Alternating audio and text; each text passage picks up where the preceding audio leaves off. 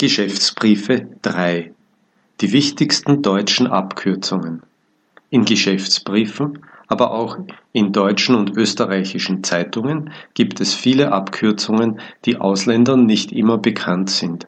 Nachstehend finden Sie die wichtigsten von diesen Abkürzungen. Der Absender, die Abteilung, der Artikel. Das heißt, dieses Jahr, diesen Monat einschließlich etc. und so weiter. Eventuell, exklusive, inklusive, in Vollmacht. Kommendes Jahr, kommende Woche. Laufend. Meines Erachtens. Oben angeführt.